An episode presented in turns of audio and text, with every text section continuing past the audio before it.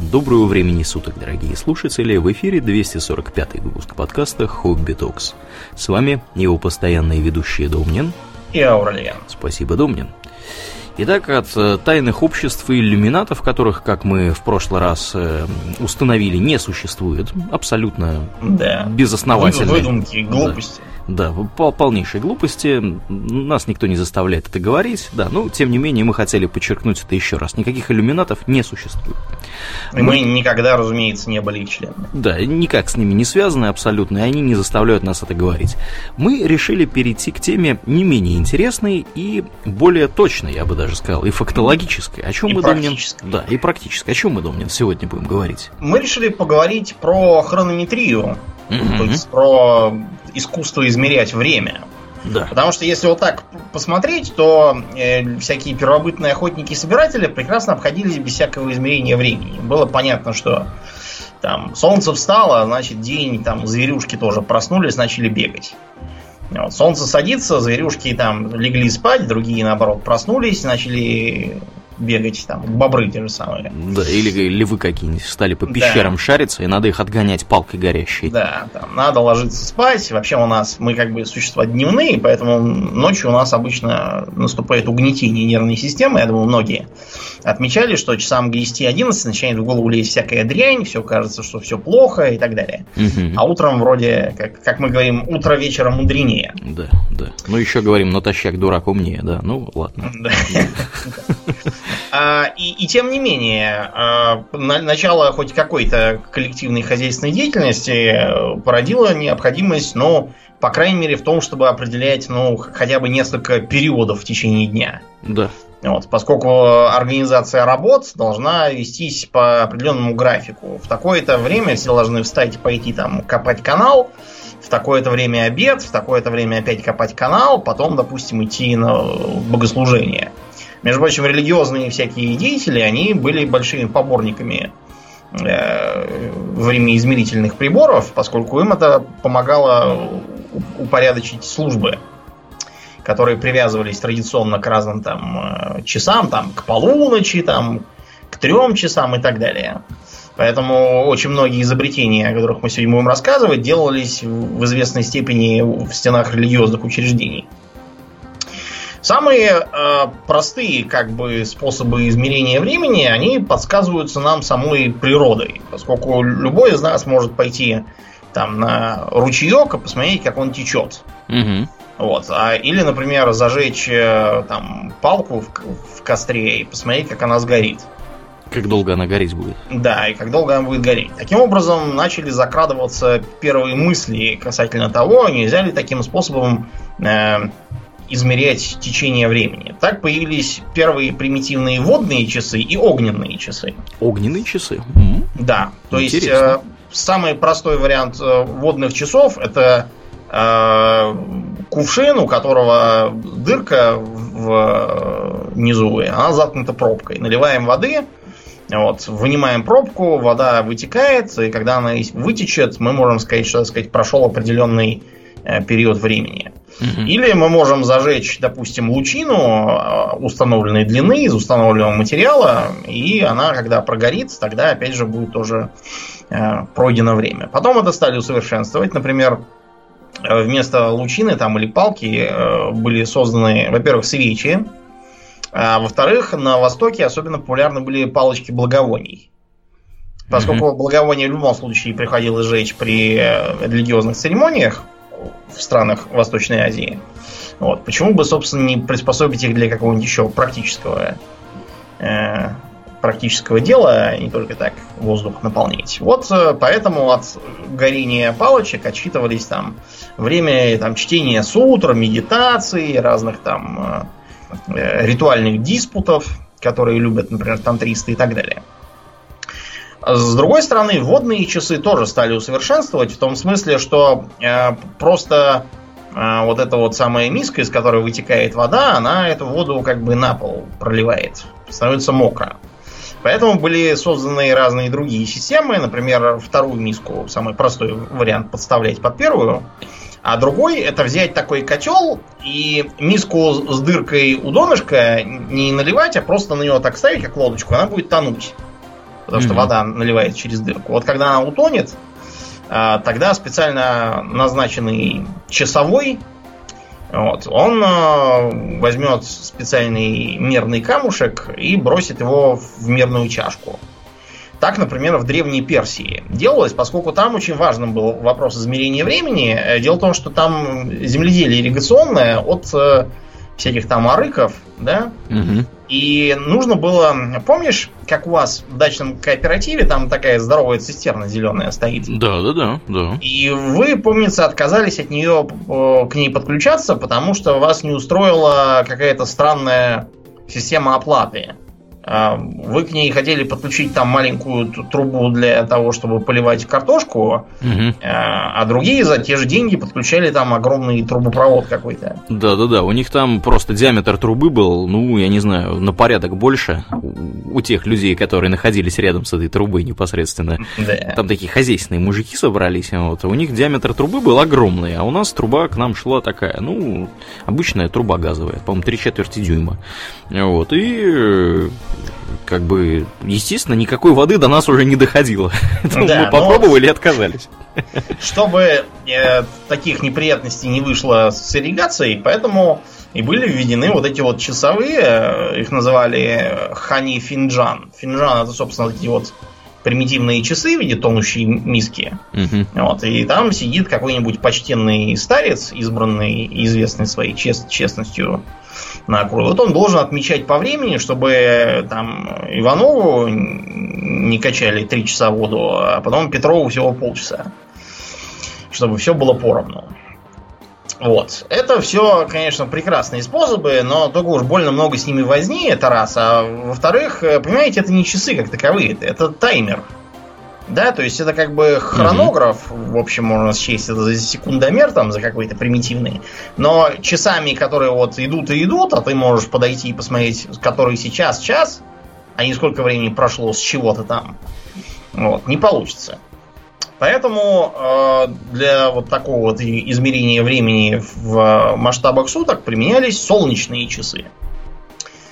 Э, Солнечные часы э, представляют собой упрощенно гномон, то есть э, такую балку, которая стоит вертикально относительно циферблата Мгм. Э, у этих часов, и которая отбрасывает тень на него. Он не обязательно должен стоять вертикально во всех смыслах. Он может, например, э, циферблат крепится на стене, а гном он, соответственно, параллельно полу.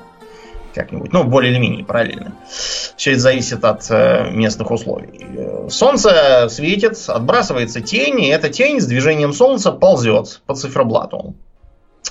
А, Единственное, что гномам нужно, он должен утром в одну сторону смотреть, а вечером в другую. Ну, просто потому что солнце сдвинется, иначе тень не будет показываться.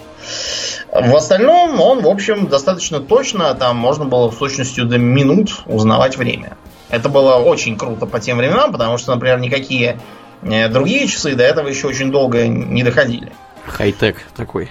Да, ну вот не случайно гномон, да, называется так. Можно подумать, что его изобрели гномы, но в данном случае это не совсем так. Э, Просто термин гнозис, да, от которого, собственно, гном, то есть знающий, мудрый. Ну или как гносеология, собственно, наука о науках, о знании. Да, ну вот поэтому и гномон тоже, потому что он типа то ли требует знаний, то ли дает тебе знания времени, неизвестно. Мгм. Э, Египтяне, например, очень любили всякие солнечные часы по, по понятной причине. В Египте солнцем всегда было в порядке все. Вот, поэтому э, там меньше сказывался известный недостаток. Если погода пасмурная, то ничего не видно. Э, Вот, и там строили такие э, солнечные часы в виде обелисков. Ну, потому что все-таки, понимаете, Египет, там, там если не обелиски, то пирамиды, если не пирамиды, то сфинксы, значит, у них там какой-то Ну был очень консервативный дизайн. Прям скажем. Э, Правда, второй минус, никаком не то, что в Египте, а вообще нигде побороть нельзя, то, что ночью солнца нет, и часы ничего не показывают. Вот поэтому солнечные часы использовались как бы как основной э, способ узнавать время, а э, ночью применялся вспомогатель. Например, та же самая э, часовая свеча. Мгм. Да, то есть э, как раз она заодно освещать будет, там, если ночью нужно встать, там, не знаю, до сортира дойти вместо ночника. Вот, и заодно можно на ней, допустим, отмерить 12 делений, вот, примерно по часу, допустим. Она будет гореть, ты, если там ночью проснулся, можешь посмотреть, который час до рассвета. А, понятное дело, что все это оставалось уделом людей, в общем, богатых, знатных там или облеченных какими-то полномочиями властными, а простые люди пользовались гораздо более естественным способом контроля времени ночью. Пили воду и бежали Нет, в туалет? Нет, я имею в виду, что они, они разводили разных птиц. А, Самый типичный пример, который можно видеть даже сейчас, это домашняя курица, у которой есть, э, помимо прочих преимуществ, типа яйценоскости и неумения летать, а также вкусного жирного мяса, а, есть еще самец, который к ней прилагается, вот, и имеет э, привычку орать очень громко, причем в установленное время, более или менее. У него так биоритмы отмечаются. Так что можно, в принципе, там всяких до третьих петухов дождаться и та- так далее. Вы, я думаю, неоднократно слышали э, всякие пословицы и поговорки, связанные с пением петухов. Мгм. Вот, и э, отмечает, например, важность петухов в а, изменении времени, то, что день считался начавшимся именно с того, что кричит петух. Крик петуха изгоняет всякую ночную нежить, к примеру. И даже сейчас, да, всевозможные вампиры там всякие от него убегают. А, например, в э, типичном современном там фильме или мультфильме, американцы это очень любят этот прием, там когда показывают, что как бы э, прошел, прошла ночь, наступило утро. Там обычно показывают как бы место, там светает и кричит петух на заднем плане, даже если как бы дело происходит посреди Манхэттена, и никаких петухов как бы быть не может. Это просто такой, ну, такой культурный, как бы, уже прием, что у всех э, пение петуха ассоциируется с утром, надо вставать и так далее. Мгм. Ну и все мы говорим, что там встали с первыми петухами, разные придумывают шутки, то, что там купил квартиру в новостройке, и теперь просыпаюсь каждое утро с первыми перфораторами. Да, ну вот. Представляете, насколько это важно было для типичного крестьянина, у которого там ни солнечных часов, ни, ни лунных, никаких нету, и вот только есть петух. Так вот, а, проблема того, что все эти водно-огненные затеи являются просто таймером, а не часами таковыми, сильно беспокоили разных там умных людей, начиная от Платона, Мгм. вот, и кончая другим интересным деятелем, эм, э, так называемым э, Ктисибием, или как его там звали, по-моему, Ктисибий. Да, Ктисиби. Ктисиб, Ктисибий, действительно его звали. А это что за птица? Ктисиби. Ктисибий жил в Александрии. Вот, он был, в общем-то, сыном цирульника. Мгм.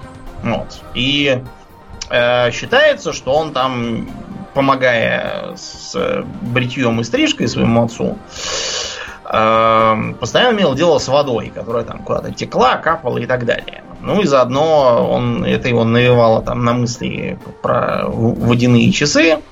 И он решил попробовать усовершенствовать э, водные часы, чтобы они были не просто э, таймером, а более или менее показательным таким прибором для э, измерения времени. Например, его беспокоили типичные проблемы водных часов, связанные со свойствами жидкости. Я имею в виду физические свойства жидкости. Например, всем известно, что существует такая вещь, как водное давление. Мгм. И пока воды в ре- в резервуаре много, вытекать она будет бодро и под напором. Но чем ее становится меньше, тем медленнее она вытекает, и под конец она уже там еле-еле капает. Да ладно это, она же, зараза, еще испаряется. А в И климате такое, Египта, как бы, понятное дело, она испаряется быстро. Да, быстрее, чем, допустим, в Греции, наверное. А в Греции быстрее, чем, допустим, в Швеции. Ну да. Тоже минус. Э, минус номер три. А, а если холодно? И Чем замерзло вода всё. холоднее, тем медленнее она будет течь. Мгм. Ну да, вплоть до замерзания включительно. Короче, э, с с этими трудностями боролись по-разному. Например, можно было сделать такой как бы сосуд, который сверху шире, чем снизу. Вот, и таким образом выравнивает немножко давление. Можно было использовать вообще не воду, а ртуть. Потому что ртуть, например, на изменение температуры реагирует гораздо спокойнее, чем вода. Э, проблема в том, что ртуть еще, во-первых, поди найди, во-вторых, ртуть, она для здоровья не полезна. Ну, они, конечно, в то время не особо знали, наверное, что она не полезна, но все равно, как бы ее получить еще надо где-то, эту ртуть.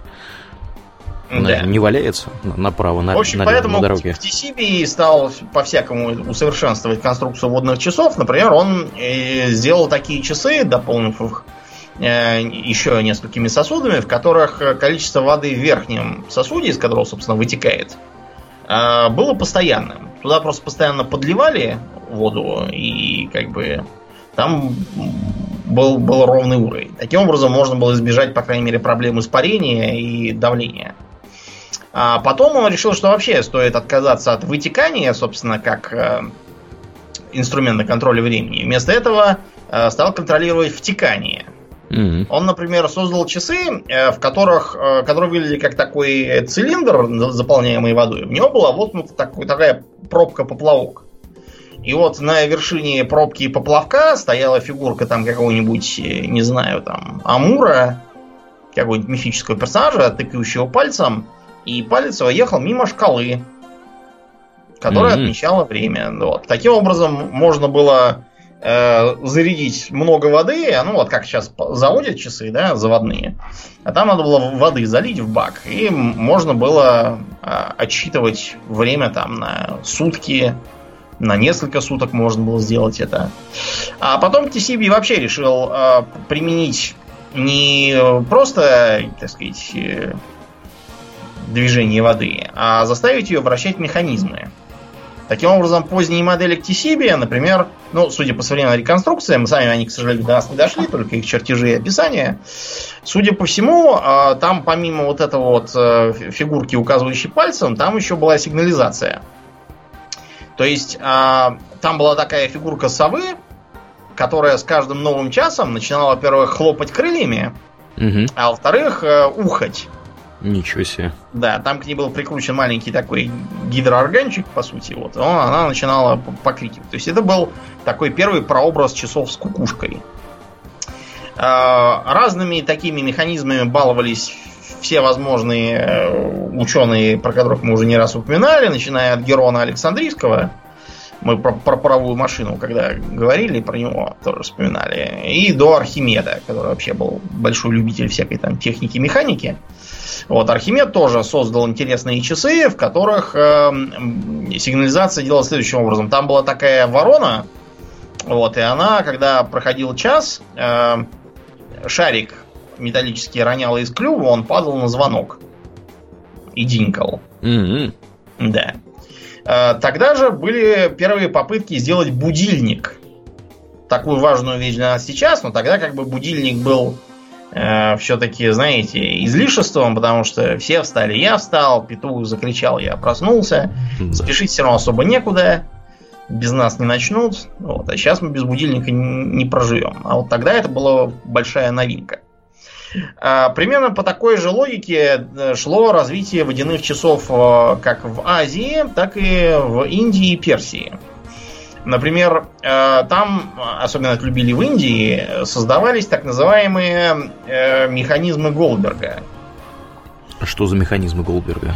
Механизм Голдберга это, в общем-то, шуточное такое определение, потому что э, это такой, знаешь, нелепый многоступенчатый механизм, который очень любят в мультфильмах всяких комических. Вот, э, то есть, когда, не знаю, там ты, допустим, нажимаешь кнопку, кнопка включает зажигалку, а зажигалка поджигает э, петарду, петарда взлетает и сбивает воздушный шарик, э, шарик падает и грузик ударяет по весам, с другой чашки весов, не знаю, там подпрыгивает э, шарик и катится по желобку. Ну, вот, вот такое вот что-то. В мультфильме про кота Леопольда, например, такое можно было видеть. А также, я думаю, многие могут вспомнить замечательную серию игр The Incredible Machine, по-моему, или как-то так, где нужно было э, решать логические задачки при помощи построения механизмов Голдберга. Mm-hmm. Так вот, примерно такими же э, машинами Голдберга и были э, часы, которые любили в Индии. То есть там, представляешь, такой как бы слон, да, э, в натуральную почти величину, вот. Каждые, по-моему, полчаса или час там птица какая-то сверху издавала свист.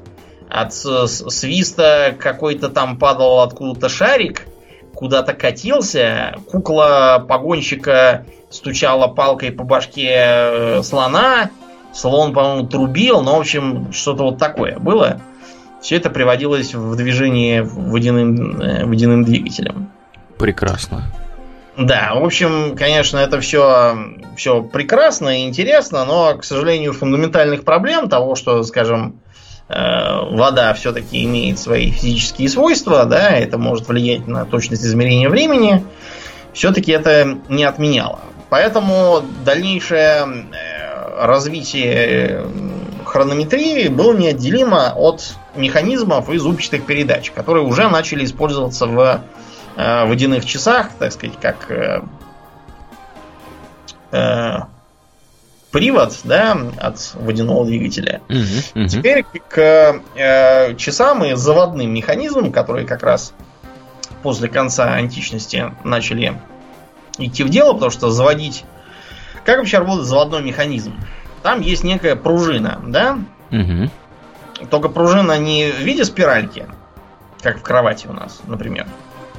А пружина в виде такого свернутого улиткой металлической, металлической ленты там, или пластины, не знаю, как сказать. Если мы вставим в середину э, ключик и начнем крутить, то мы эту самую пластину начнем туже закручивать. Соответственно, в ней будет нарастать сопротивление. Ну да, Когда то есть мы- там хранится энергия, по сути, такая потенциальная.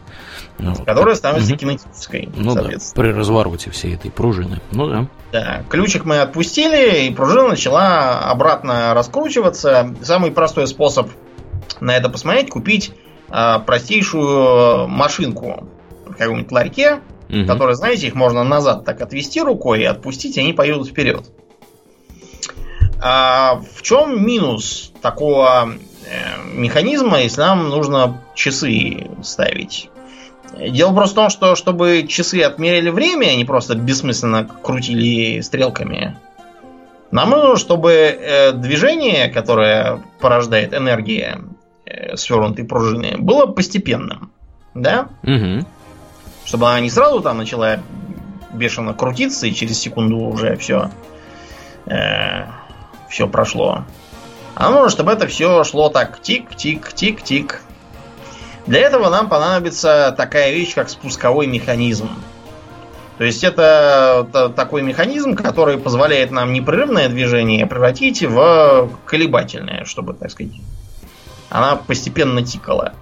Эм, Вот. Э, Чем такой механизм будет лучше, тем наши часы, соответственно, будут точнее идти, меньше там убегать, отставать и так далее. Большая часть работ, э, связанных с э, ремонтом часов, это вот именно ремонт спускового механизма. А проблема в том, что сам по себе механизм не будет работать, если у нас к нему не будет приделана какая-нибудь задающая ритм система.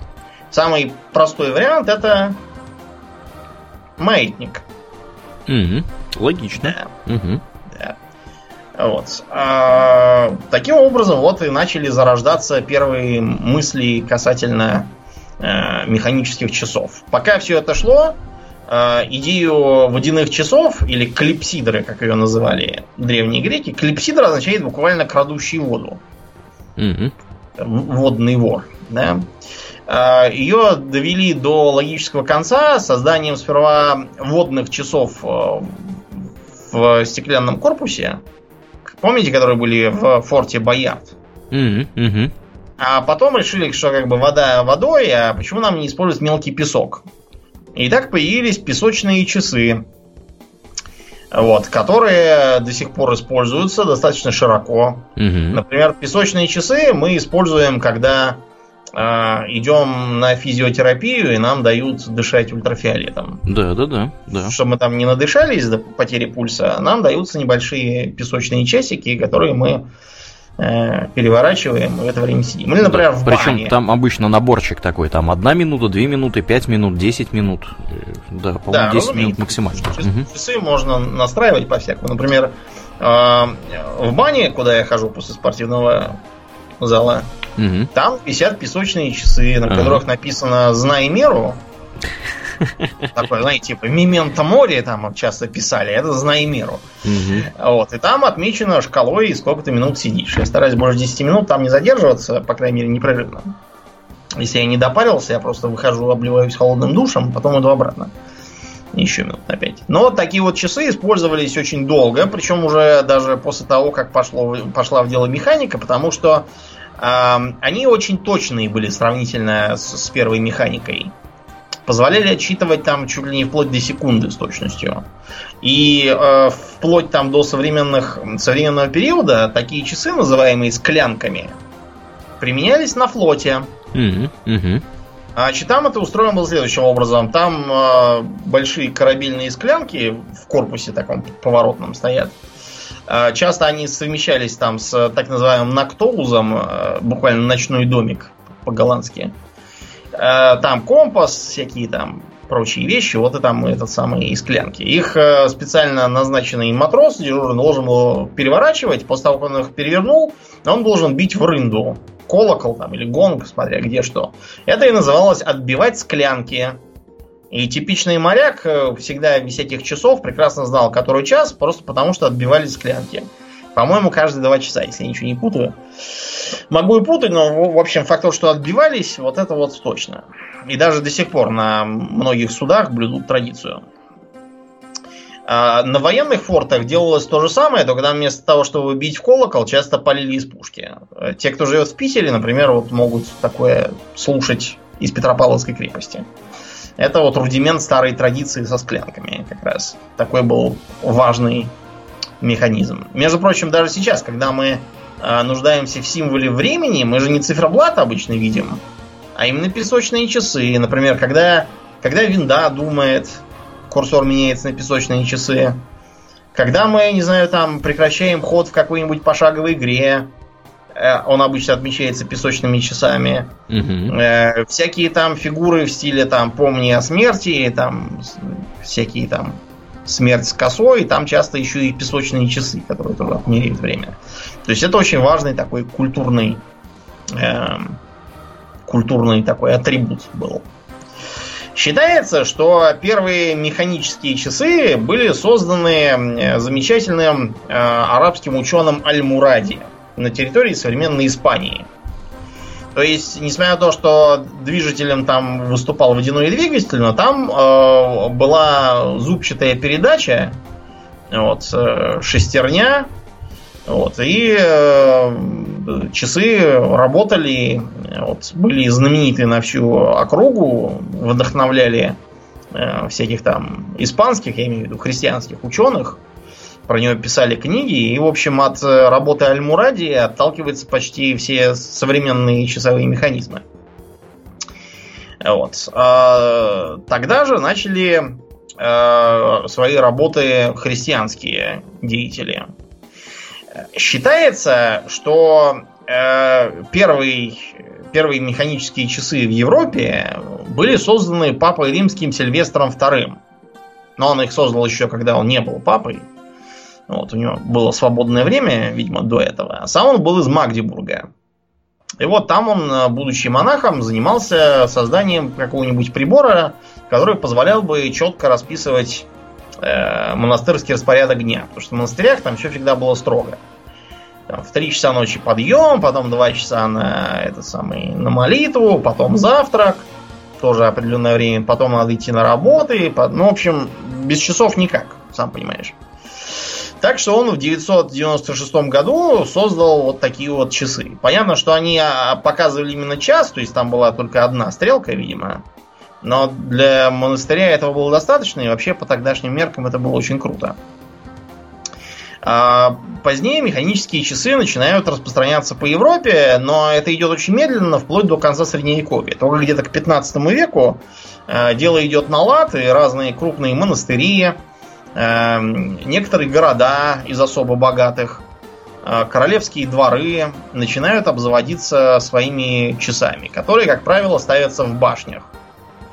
Э, вот. Э, это очень удобно с точки зрения монастыря, потому что там все равно башня есть хотя бы одна, колокольня. Угу. А в городах для этого была ратуша, в которой тоже была башня, просто потому что ратуша изначально была оборонительным сооружением. И только во вторую очередь уже, так сказать, местом для местного правительства. Так что часы, расположенные там, а, часто особо отмечались в местных законодательных актах. Например, а, утверждалось, что, допустим, начинать работу в ремесленных мастерских можно только с того момента, как э, часы покажут там, не знаю, 7 утра, допустим. Причем не абы какие, а вот именно эти на городской ратуше. На них же ориентировались и всякие другие мероприятия, типа там сборов, сходов, парадов, массовых казней, чего-нибудь такого. Мгм. Из известных э, тогдашних часов э, э, знамениты, например, э, э, часы э, в Уэллском соборе. Я не знаю, как он называется правильно по-русски, я его нашел только по-английски. Wells Cathedral называется. Там очень интересные часы. Интересные тем, что по ходу циферблат остался все тот же самый, что и был. То есть там э, две стрелки, а над ними, значит, два мужика стоят, типа стражника статуи. И э, два колокольчика. Они, соответственно, когда пройдет час, стучат в эти колокольчики своими алебардами. Таким образом, часы звонят. А если зайти внутрь собора, то увидишь, что там э, тоже есть своеобразный циферблат, только он показывает... э, я так понял, что он показывает часы в 24-часовой какой-то схеме, плюс он еще, по-моему, показывает то ли календарную дату, то ли что-то еще. Ну, в общем, тут какие-то астрономические, по-моему, э, циферблаты у него. А сверху там такие куколки ездят на лошадках, там выезжают два каких-то мужика, я так понимаю, что изображаются какие-то рыцари, которые, видимо, стучат друг в друга. Вот, я на видео не сумел найти, где бы они работали, видел только там, где звонят в колокола. Вот, судя по описанию, очень напоминает то, что в Праге есть под названием Орлой. Э, Вот пражские орлой тоже такие хитрые часы, они круто выглядят. Их там э, Я видел картинку, да, интересная очень. Да, и они тоже там у них что-то куда-то должно выезжать. Э, Кто-то там должен куда-то проезжать. Но я, когда в Праге был, по-моему, не видел, чтобы они прям ездили там. Они, мне кажется, может, даже ремонтировались в это время. Э, Но выглядит, конечно, круто. Солидные такие часы. Там несколько, да, циферблатов. Они тоже всякое разное показывают. Так что, да, очень похоже по описанию на то, что вот ты рассказываешь. Мгм. Еще одним знаменитым примером, который, к сожалению, до наших дней не дожил, э, были часы в аббатстве Сант-Олбанс, которые могли не только показывать время, но даже, например, предсказывать лунные затмения. М, Вот, показывали там... А, еще они даже э, показывали, по-моему, прилив-отлив под, под лондонскими мостами. Это, это было тоже очень круто по тем временам, но, к сожалению, э, Генрих VIII, который, которого мы не раз вспоминали в связи с его яркой семейной жизнью, он еще вел яркую религиозную жизнь. Да. Вот, Вообще яркую жизнь вел. да, вообще был интересный мужик. В общем, он э, издал указ э, монастыри разогнать, монахов схватить и повесить. Мгм. Как-то так. Ну, в общем, поэтому часы, я так понял, этого указа не пережили. Каким-то образом, видимо, они были сочтены за попистские там какие-то. Да, за вредные начинания. Да. Подло показывающие Да. затмение в пику здоровью короля или что-то. Ну и, в общем, факт то, что нет часов, к сожалению, да. Да. А так были интересны. Но сохранилось только вот их описание. Когда Генрих VIII дал дуба, на престол в итоге взошла его дочка Елизавета. Та, которая была рыжая намазанная на палец толщиной и белилами. Так вот, этой самой Елизавете в 1571 году эм, ее э, какой-то то ли любовник, то ли там, знаете, про нее много чего говорят. Одни говорят, что у нее была куча любовников, других, что у нее там какие-то были серьезные проблемы, она там всех динамила, но факт то, что мужики вокруг нее крутились постоянно какие-то, и вот был в их числе Роберт Дадли. А Дадли ей передал в подарок некие ручные часы. Ручные, прямо. Да, вопрос как бы вот что понимать под ручными, то есть понятно, что они ручные, там не ножные, допустим, какие-нибудь. А как, как понимать то, что они ручные, и как, как именно они выглядели, мне не удалось, если честно, выяснить. Но э, примерно вот с этого момента, то есть конца 16 века, часы начинают распространяться в виде переносных механизмов. А, то есть, э, представьте себе нечто вроде такого цилиндрика размером, не знаю, с... Ну вот, не знаю, там, медаль типичную, да, представляете? Вот прям такого диаметра цилиндрик. Сантиметров где-то там 6-8, может быть. Э, на одном из концов этого цилиндрика циферблат, на котором есть ровно одна стрелка э, часовая. И вот э, вы можете его заводить ключиком и носить его. А дамы, например, носили его на цепи на шее. Мужчины тоже, кстати, носили такую цепь. И с цепи свисают часы. А, между прочим, ношение женщинами часов на цепочке вокруг шеи сохранялось там вплоть, по-моему, до 20 века. В викторианской Англии, например, это был вполне распространенный аксессуар для молодой дамы. То есть как медальончик такой. Да, как медальон носилось. Понятно, что к, к викторианским временам там стали всякие портреты размещать на внутренней стенке и так далее.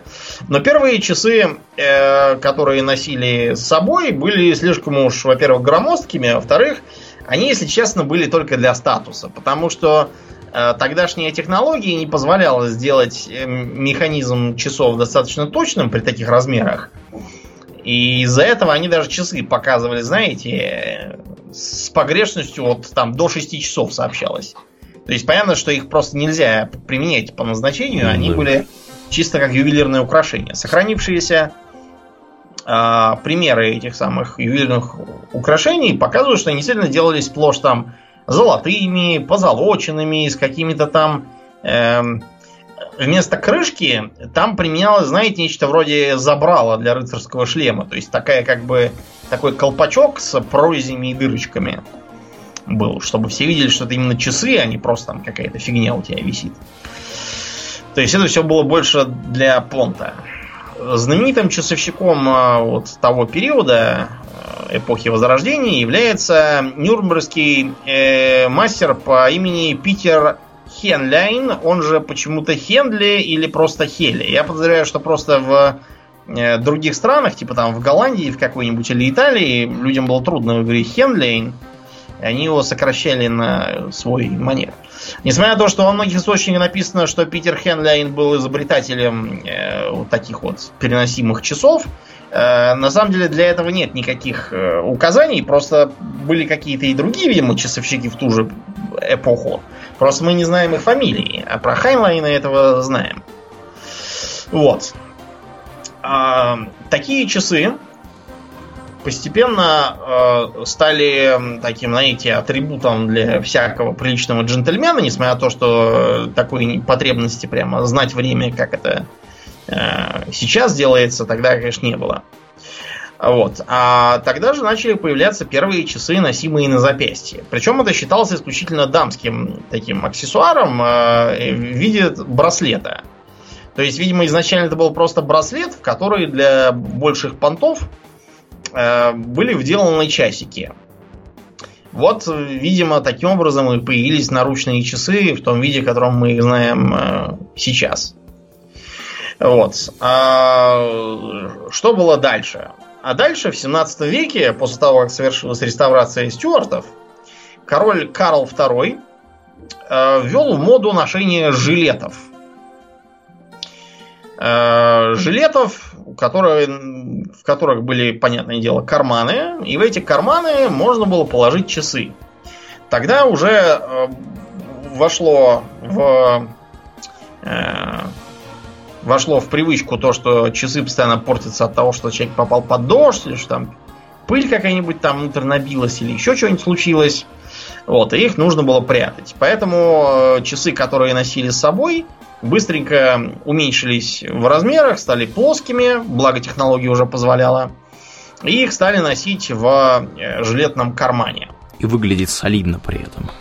Ну да, и чтобы как бы их из этого кармана было удобнее доставать, а не сувать туда руку по локоть, была для них э, цепочка не такая, чтобы на шее носить, потому что на шее носили очень тяжелые такие цепи как у новых русских было в 90-е годы, а потом с этим с появлением жилетов цепочки стали тоньше и стали использоваться не только для облегчения вытаскивания часов из кармана, но и чтобы носить, так сказать, через пузо золотую цепь. Э, вот там к ним привешали всякие брелоки, какие-то там значки, крючки и так далее. Э, в итоге все это привело к появлению знакомого всем по фильмам и картинкам формата жилетных часов на цепочке, которые могут быть как с крышкой, так и без крышки. У меня, например, вот часы с крышкой. Вот. Я их, когда, когда иду на какие-то выходные мероприятия, я их действительно кладу в жилетный карман, а цепочку там такая изящная скобка, я зацепляю за одну из прорезей для пуговиц. За ту, которая посередине. Считается, что можно также застегивать за верхнюю, поскольку э, все-таки я, я попробовал с ней попозировать перед зеркалом, там выглядит э, не так круто. Цепочка как-то натягивается, поэтому я ношу так вот за среднюю пуговицу.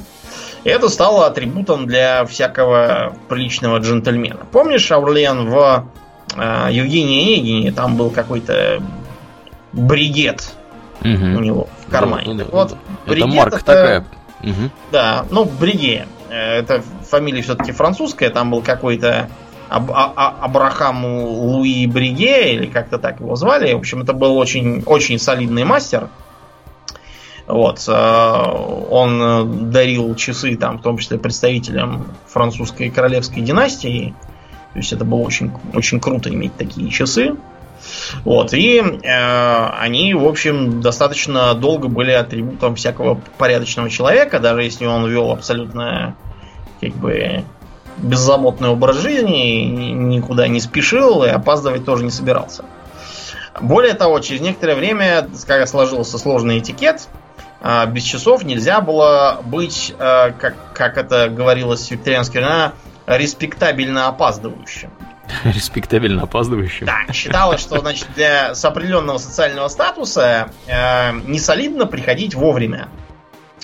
А нужно обязательно приходить немножко припоздав, чтобы все остальные сидели и ждали тебя.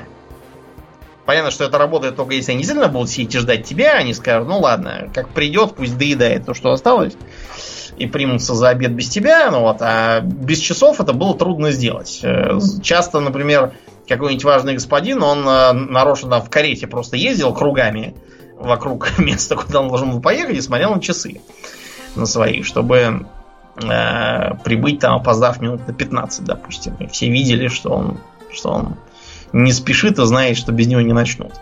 Начальство не, не опаздывает, начальство задерживается. Задерживается, да. да. Примерно тогда же начали входить в моду э, вот эти вот э, напольные домашние часы, а, частью декора которых, поскольку просто делалось это все в основном в Шварцвальде, угу. Шварцвальд знаменит был своими часовщиками и сейчас знаменит.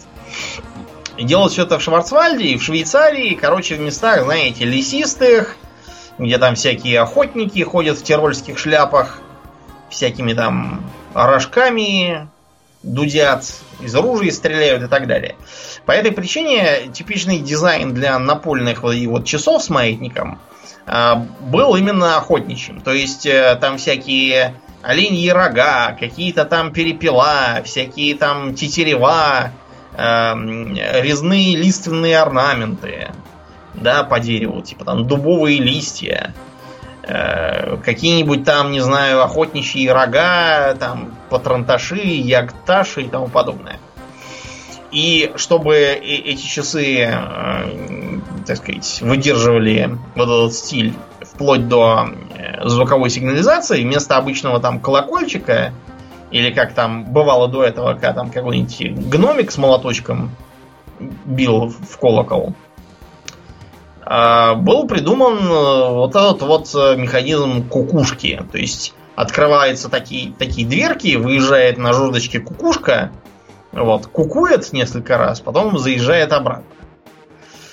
Такой вот э, появился архетип часов именно с кукушкой. Несмотря на то, что, как считается, первым э, антропомор... Э, извините, первым э, зооморфным, или как это сказать, короче, похожим на животное, сигнализатором при часах была именно вот эта вот сова, которую э, Кситебий смастерил. Вот. А потом э, механизм немножко облегчили и получились э, знакомые, я думаю, всем и каждому ходики. В чем а, как бы основное отличие ходиков от э, других механических часов? Ну в чем? Я ходики слабо себе представляю, кстати говоря. У тебя не было ходиков, у меня были Нет. на даче ходики. Смысл ходиков в том, что у них снизу висит такая гиря. Правильно? Помнишь, у моих родителей дома и здоровые ходики висят в, в гостиной? Которые еще играют какую-то неземную да, музыку. игра- играют неземную музыку, да. Ее, правда, потом отключили, потому что братья родились, и вот, они спали, а музыка их будила. Громко очень была. Так вот, для чего нужны эти гири? А гири выступают э, заменой для того, чтобы заводить их ключом. Просто потому что гиря съезжает вниз и приводит в движение механизм. Просто раскручивая его своим весом. А, Поскольку движение маятника... Маятник, понимаете, он не просто так. Вот если вы посмотрите на э, часы там какие-нибудь в разрезе на картинке, то увидите, что маятник сверху имеет такие как бы две лапы, вроде как перевернутый якорь. И он, покачиваясь, цепляется то одной лапой, то другой за вращающееся зубчатое колесо. Таким образом, э, замедляя работу механизма и делая ее ритмической. В этом смысл его существования, именно поэтому гири просто не съезжает сразу вниз, а стрелка не крутится с бешеной скоростью.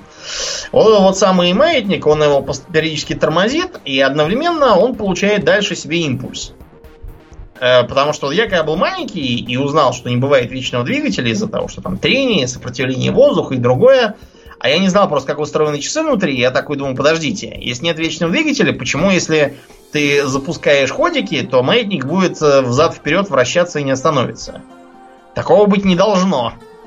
Это нарушает законы физики. Но на самом деле ничего не нарушает, потому что рано или поздно гиря съедет вниз, э, упрется в пол, или там может кончиться цепочка, на которой она висит. И таким образом часы остановятся, и маятник тоже. Поэтому здесь вместо того, чтобы их подзаводить, ходики нужно просто подтягивать, э, дергая за цепочку, э, подтягивать противовес наверх. Э, К сожалению, через некоторое время механизмы дешевых ходиков начинают сбоить, и гири им уже начинает не хватать. Я помню, что э, те ходики, которые у нас были на даче, в итоге к ним пришлось, по-моему, еще вторую гирю привесить и других часов. При- Причем, по-моему, более древних, потому что если эти ходики были без особой стилизации, просто белый циферблат и гиря в виде цилиндрика, то гиря, которую удалось найти и привесить, была в виде шишки еловой. То есть это вот было как раз, видимо, следы той вот стилизации часов с кукушкой, где там всякие листья, там перья, ружья, что-то такое, знаешь, лесное охотничье. Вот, примерно в таком виде э, часы, которые носили при себе, дожили э, до 20 века. А особенное влияние они оказали на морское, на морскую навигацию, да, мореплавание и все такое. Э, Для чего нужен хронометр? Почему именно хронометр, а не просто часы? Как мы можем определить свое местонахождение, сидя в каком-нибудь там, на каком-нибудь корабле посреди моря? Для того, чтобы понять, на какой мы широте, вот, э, нам нужно провести астрономические наблюдения и понять, как там полярная звезда висит, тогда будет ясно, на какой мы широте. Ну, или если мы в южном полушарии, то не полярная звезда, а, допустим, там Южный крест какой-нибудь. А вот с долготой гораздо сложнее. Были разные там методы всякие. Вот. Но все они упирались в э, либо необходимость э, какой-нибудь громоздкой машинерии, либо необходимость в очень точном знании, которое сейчас час и минута. Дело просто в том, что рабо- р- рабочим способом для измерения э, долготы было сравнение времени, которое у нас сейчас, там, где мы, и времени, допустим, по Гринвичу. То есть дома в Британии. Вот только как это сравнить так, чтобы вот прямо с точностью там до секунд знать? Потому что, э, сами понимаете, да, промажешь там на пару градусов, уже ты совершенно не туда уплыл, куда надо было.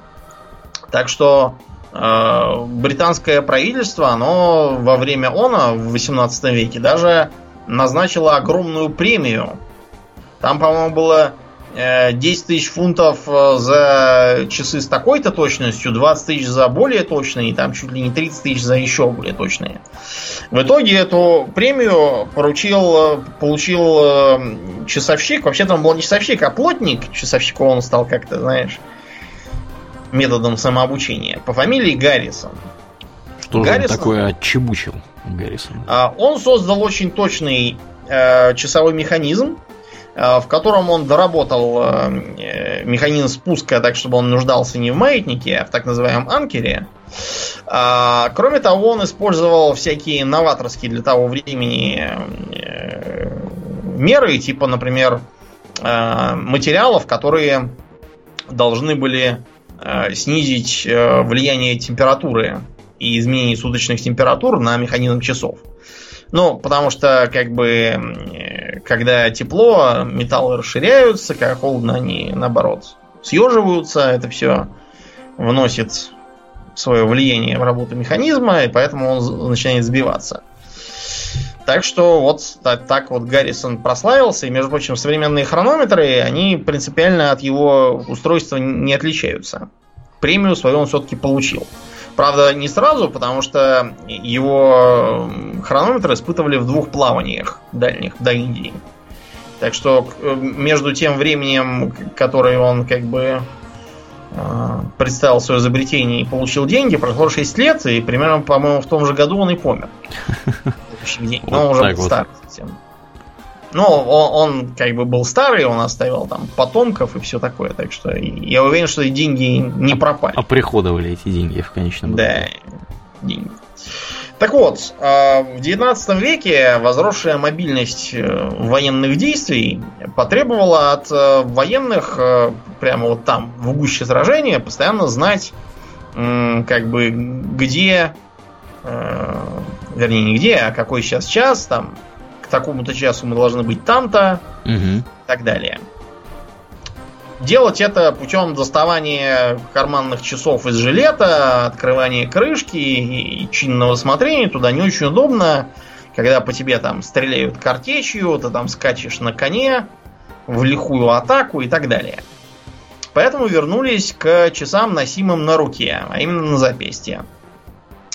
Э, для этого поначалу применялись э, кожаные ремешки, потом перешли в том числе и металлические браслеты, но поначалу были в основном кожаные ремешки, э, которые очень удобны в том смысле, что ты там скачешь с гусарами, с какими-нибудь в атаку на балаклаву, и ты можешь буквально один взгляд кинуть на свою левую руку и как бы уже оп, знаешь, который час. Так что военные, которые всегда имели большое влияние на моду, вот, например, фраг, да, Фрак это типичная военная одежда, потому что у него специальным образом урезанные полы спереди и с боков, чтобы легко было ездить на лошади. Просто как пример. Угу. Таким образом, а, вот эти вот самые э, наручные часы стали постепенно вытеснять носимые в кармане, но э, не вытеснили до тех пор, пока не вышли из моды жилеты, которые, собственно, и привели, э, так сказать, в моду и в употребление. Жилеты вышли из моды после Второй мировой войны, и тогда уже и последние э, карманные часы тоже пропали с улиц. Хотя, например, вот я, у меня наручных часов работающих сейчас нету, довольно давно уже нету, я их не носил уже не знаю сколько лет. Лет, наверное, 10 уже, я думаю, ходил без часов на руке, а вот часы жилетные у меня есть. Такие серебристые, там, с крышкой, с секундомером, еще там с чем-то. Э, построенные по как бы форм-фактору скелетон. Знаешь, что такое скелетон? Скелетон? Типа спорт? Нет, не тот спорт.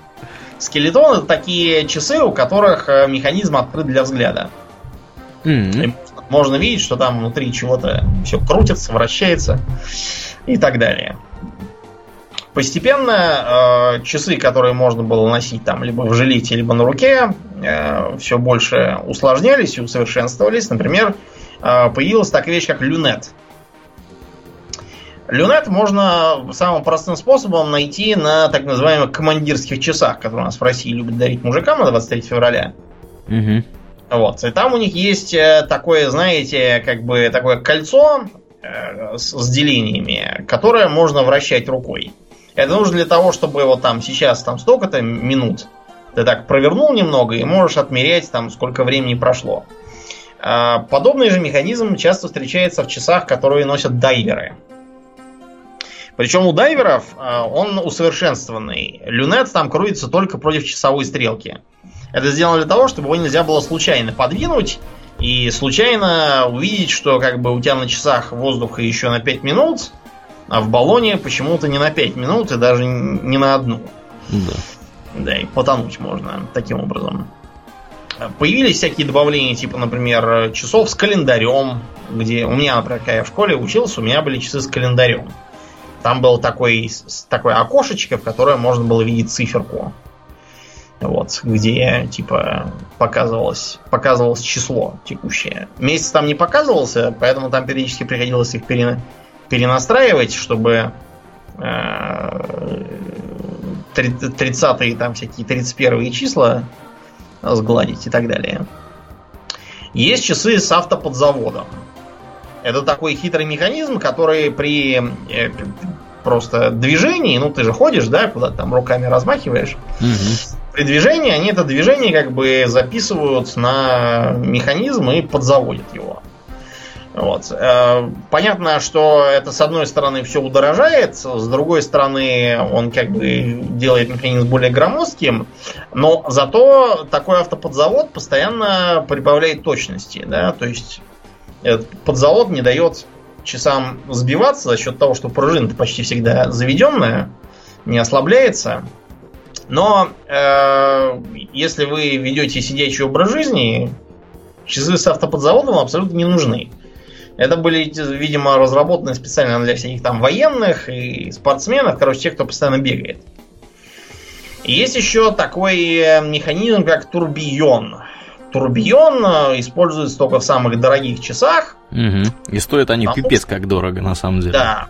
И, честно говоря, толку от него, на самом деле, ну, не то чтобы нету, я не берусь сказать, я же не часовщик там из Швейцарии, но есть, знаете, обоснованные сомнения в том, что эти турбионы делают хоть что-то.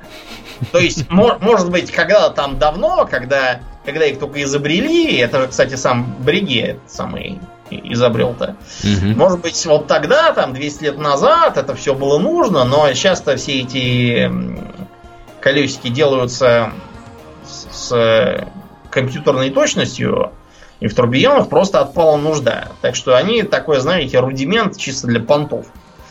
Вот, э, используется. Ну вот, значит, 20 э, век наступил, во все поля пошла электроника, и э, появились в том числе и электронные часы всякие. Например, часы кварцевые. Аурлиан, а почему они кварцевые?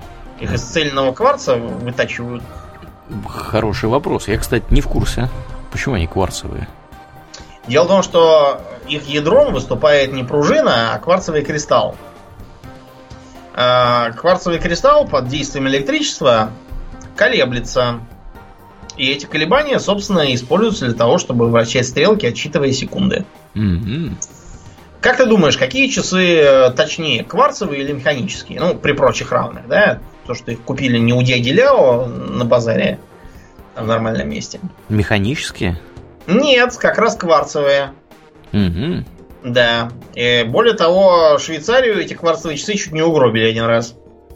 Э, швейцарские часы, например, в 60-х годах из-за распространения кварцевых, э, и, кстати, Хьюлет Паккард пропагандировала то есть не хухры-мухры. Угу. Так вот, а, когда-то давно швейцарцам принадлежало 50% часового рынка. Сейчас там что-то около там, ну, ну, час меньше, чем 50, а, но не намного, но вот тогда в 60-е они просто просели до 15%. Там вообще был полный, полный коллапс. Вот, все говорили, что все, вы устарели, вы, вы никому не нужны, но сейчас ничего, швейцарцы держатся они просто немножко передвинулись вверх, так сказать, по ценовой сетке и по престижу. Кварцевые есть у всех, а швейцарские не у всех. Ну да, и они дорого стоят обычно. Они обычно в таком да. ценовом сегменте мощном. Ну, там всякие разные появились демократичные варианты, типа вот эти вот Swatch, mm-hmm. которые mm-hmm. себя позиционируют. Но они такие, знаете, более молодежные считаются. Вот. У меня даже, даже как-то раз были часы Swatch, но я, честно говоря, так их особо... Я их поносил, поносил, потом батарейка села, я их забросил. Вместо этого купил себе часы э, на цепочке. Да, ну и, наконец, атомные часы. Аурлиен, зачем нам нужны атомные часы?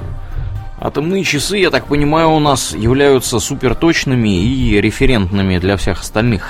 Мы по ним э, сравниваем с другими часами время. Да, дело просто в том, что вот э, GPS был бы возможен без... Ну, не только GPS, вообще любая навигационная система современная была бы она возможна без атомных часов. Затруднительно было бы это сделать, да. потому что GPS очень сильно зависит от э, точного времени. Ну, на самом деле, GPS много от чего зависит. Э, я тут недавно читал статью, что при запуске очередного, значит, очередной ракеты SpaceX, Falcon 9 они запускали, они как-то ее так хитро запустили, что она порвала в клочья ионосферу. А, ну, а, да, я тоже слышал, дыра. Да, да, да, там получилась какая-то прям дыра в ионосфере, и за счет этого спутник отклонился на метр вот. Э, ну, я не помню технических деталей, как там все это произошло, но, в общем, фактически GPS там чуть, чуть не сломался. На самом деле там э, как бы не все так плохо, потому что GPS, он выдерживает э, более серьезные проблемы. Ну да, в целом, вообще говоря, часы вот эти вот атомные и точность учета времени, она очень важна в позиционировании, в навигационном. Без, без, без них навигацию устраивать очень тяжело было бы нам. Да, атомные часы, благодаря своей сложной, своему сложному принципу действия, который я, честно говоря, так и не понял, как не пытался. А там что-то, по-моему, какие-то распады считаются. Ну, вероятно, да. Там, там как, как раз, по-моему, на, на, на физических принципах полураспада чего-то там. Ну, я понимаю, что, в общем, на физических принципах, но вот как именно, трудно сказать. Факт то, что а, а типичные такие часы отклоняются на секунду за 30 миллионов лет. Ну, то есть, угу. скажем так, времени у нас еще в запасе, пока они там отклонятся. А вот, они бывают самые разные, могут быть здоровенные, там, размеры, знаете, вот как старые компьютеры были. А бывают совсем маленькие, не так давно изобретены, там, размером, не знаю, с, с пятак. Угу. Такая коробочка, вот, э, на цезии устроена. Да, так что такие, в принципе, можно и себе как бы завести, носить с собой. Правда, опять же, толку в этом никакого, потому что... Аурелиан, вот ты часы носишь? Я часы ношу, но не настоящие. Я ношу Apple Watch. Ага. Да, ну, для, как бы для понимания... Объясни, да, кстати, вот да, про Apple Watch, мы все равно про часы говорим. Да, что ну, такое? Apple Watch для меня это в первую очередь фитнес-трекер, а не часы, если уж на то пошло. Потому что часы, они, ну, как бы, что такое Apple Watch? Это маленький компьютер, который вы носите на руке, как часы. Он имеет, помимо свойства э, показывать время, еще мерить физическую активность, э, тыкать тебя специальный такой у него есть Taptic Engine, так называемый. Это такая хрень, которая тебя, значит, так, вибрацию делает. И ты рукой чувствуешь эту самую вибрацию, понимаешь, что надо, например, встать и походить э, хотя бы раз в час. Вот. И помимо этого он еще умеет делать... Э, Apple Watch умеет мерить, как сказать, пульс то есть показывает э, пульс, давление он, к сожалению, не показывает, хотя это было бы прям вот, прям очень здорово. И я думаю, для себя еще заметил, что мне э, в последнее время очень удобно на нем таймер ставить. То есть я там делаю какую-то задачу, мне ее очень не хочется делать, и чтобы э, заманить себя, у меня есть такая теперь уловка, я говорю сам себе, ну вот 15 минут, Короче, вот начну, если не пойдет, переключусь на что-нибудь другое. Включаю таймер на 15 минут, начинаю делать. Ну, естественно, когда ты начинаешь что-то делать, ты уже такой вовлекаешься в процесс, начинаешь э, дольше и дольше, так сказать, и уже когда 15 минут заканчиваются, такой, о, я уже, в общем-то, сделал довольно много, еще, пожалуй, поделаю этой же самой задачей.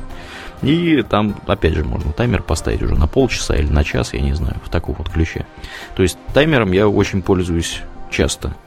А так, в принципе, что-то еще есть интересного у них. Э, календарь я не использую. Ну, в принципе, да, вот у меня, ну, и можно музыкой удобно управлять. Э, опять же, на этом самом, потому что если у тебя все от Apple, оно умеет само по себе синхронизироваться, синхронизироваться да. да, магически работать. У меня еще наушники есть беспроводные. Вот. Э, и ими очень удобно управлять как раз э, при помощи этого самого Apple Watch. Погромче, потише, там, переключить, значит, трек и так далее. Вот. Ну, а как бы для учета времени, ну, тоже бывает полезно иногда посмотреть на руку. Вот, и понять, сколько времени. Ну или если что-то готовишь, опять же, там нужно что-то в духовку на 20 минут поставить. Взял, завел таймер, и вот он у тебя на руке начнет потом вибрировать, когда эти 20 минут пройдут. Вот. Как-то так. А ты, Домнин, ну, часами ну, пользуешься? Я... Не, значит, у меня с часами следующим образом. Часы у меня висят вот рядом с кроватью, но я в них батарейку не меняю, поэтому они не ходят. Висят чисто так, mm. по привычке. А когда ты куда-то идешь, на телефоне смотришь время? У меня, да, я смотрю на телефоне, ну или если я гуляю, у меня часы с собой в кармашке. Да. Вот. А в остальном я вот в угол экрана посмотрел. Если я, если я работаю, то я сижу, значит, за компом и смотрю в угол экрана. Ну да, да. Ну, у меня тоже ровно такой же был паттерн использования до того, как я завел себе Apple Watch. Но опять же, повторюсь, для меня Apple Watch это скорее фитнес-трекер. То есть это не, не основная задача для него мерить время. Вот. Э, так что да. Если кто-то вдруг задумывается над тем, покупать, не покупать, ну, если вы вдруг занимаетесь много спортивными всякими деятельностями, э, какими-то, я не знаю, даже плавать теперь можно у них и на лыжах кататься, э, тогда, может быть, имеет смысл приобрести. А так, в принципе, они достаточно дорогие, и если вам прям очень нужны часы на руку, может быть, имеет смысл просто обычный купить. купить. Ну, вот у меня, кстати, Домнин есть еще Тисо, собственно, купленный когда-то uh-huh. давным-давно, лет 6 назад – Э, за не помню сколько.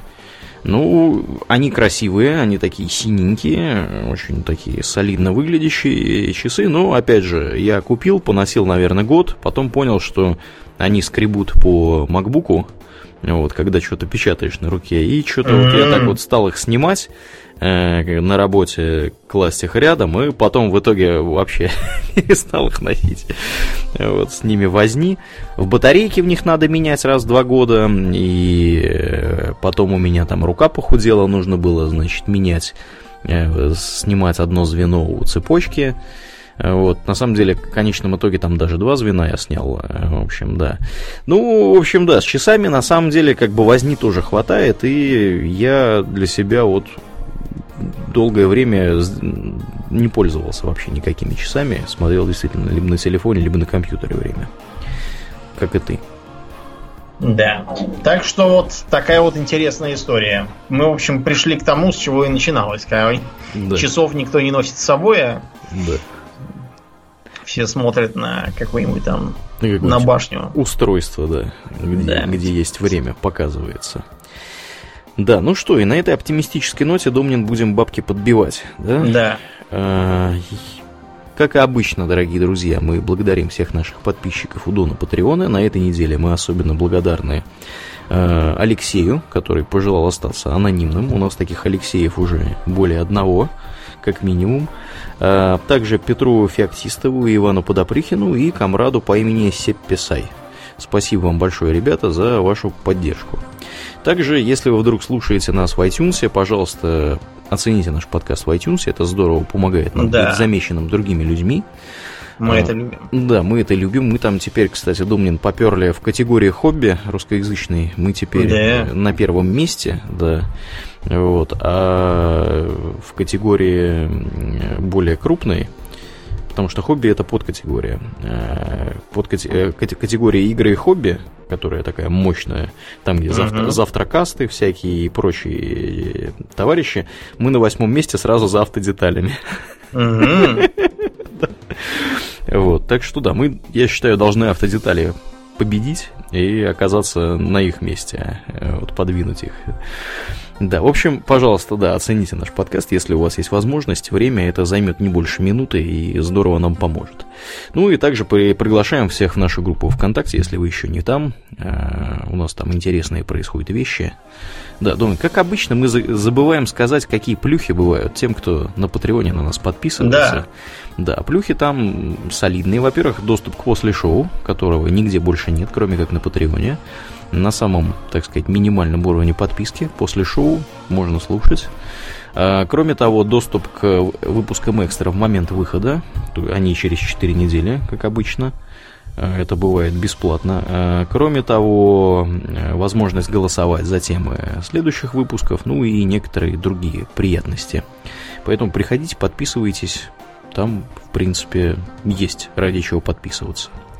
Да, ну и будем на этом переходить в это самое наше после шоу.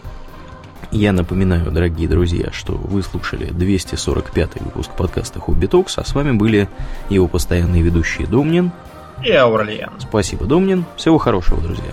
Пока.